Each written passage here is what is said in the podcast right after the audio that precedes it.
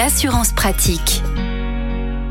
Olivier Moustakakis, bonjour. Bonjour Arnaud. Vous êtes le cofondateur du site assureland.com. On vous retrouve comme chaque semaine, bien sûr, pour parler assurance auto. Aujourd'hui, si je loue un parking, est-ce que je dois faire assurer ce parking? Alors que le parking alloué prenne la forme d'un simple emplacement ou d'un box, il doit être couvert par une assurance disposant à minima de la garantie responsabilité civile. Alors si c'est un parking individuel fermé, hein, ce qu'on appelle communément euh, les box, et que vous avez fait des aménagements intérieurs, des rangements, que vous avez installé une borne par exemple pour recharger votre véhicule électrique. À ce moment-là, il convient peut-être de prendre des extensions de garantie, garantie incendie, le vol, dégâts des eaux, bris de glace, etc. Alors, ce qu'il faut savoir hein, sur les copropriétés, pour les places de stationnement qui sont dans un parking qui est collectif. C'est pas votre assurance, c'est l'assurance de la copropriété qui va protéger ces emplacements. En revanche, si au sein de la copropriété et dans ce parking collectif, vous disposez d'un box privatif et fermé, à ce moment-là, c'est votre assurance qui interviendra. Et là, c'est pas l'assurance auto, c'est une assurance spécifique à ce box fermé. Alors, la plupart du temps, c'est une extension de votre assurance habitation. Donc, c'est elle ensuite qui couvrira le box. Donc, un box fermé,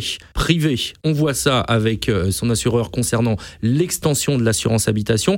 Euh, si c'est dans un parking qui est fermé, donc dans un sous-sol par exemple, là, c'est l'assurance de la copropriété. C'est la copropriété. Donc il est important peut-être de se renseigner auprès de sa copropriété pour savoir le cadre de cette assurance ou c'est une assurance, euh, j'ai envie de dire, banale. Oh non, de la même façon, hein, il y a des niveaux de garantie, des niveaux de franchise qui sont prévus. Donc ça, vous vous renseignez auprès de votre syndic de copropriété qui a déjà une obligation légale de vous communiquer l'ensemble des éléments qui ont été souscrits.